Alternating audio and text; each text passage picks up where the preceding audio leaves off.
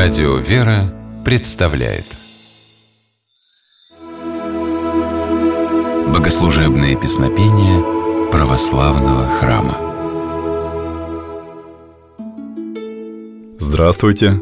С вами Федор Тарасов. Суть евангельского учения заключена в заповедях блаженства.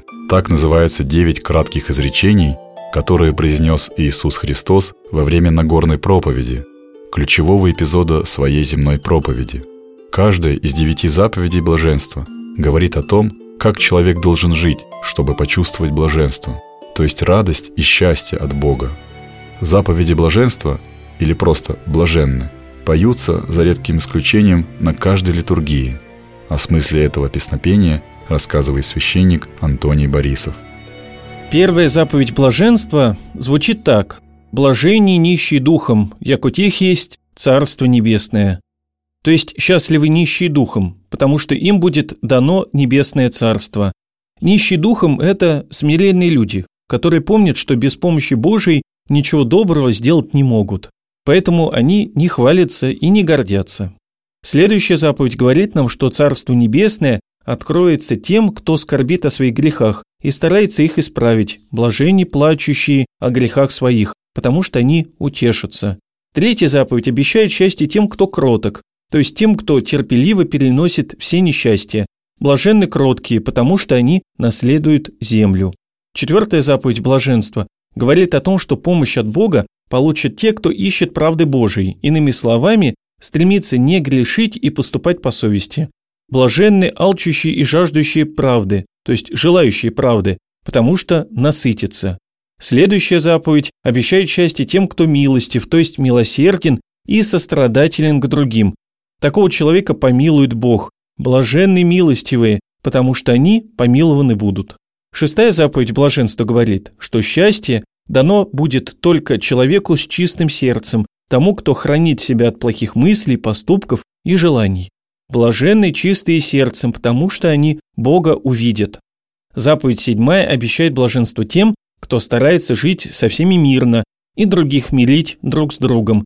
Этих людей Христос называет миротворцами и обещает, что они будут особенно любимы Богом.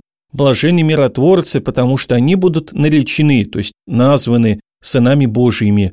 Восьмая и девятая заповеди предупреждают нас, что жить по правде Божией не всегда легко и удобно. За верность Богу можно пострадать, быть изгнанным и обиженным, но за такое терпение Христос обещает особую награду. Радуйтесь и веселитесь тогда, потому что велика ваша награда на небесах. Заповеди блаженства поются на литургии всегда при открытых царских вратах, центральных дверях иконостаса, в знак того, что если мы будем исполнять заповеди Божии, Царство Небесное окажется для нас открыто. Под пение блаженных из алтаря выносится Евангелие, что тоже не случайно – Богослужебное Евангелие – символ учения Христа, суть которого заключена в заповедях блаженства. А теперь давайте послушаем заповеди блаженства в исполнении хора Киевской духовной академии.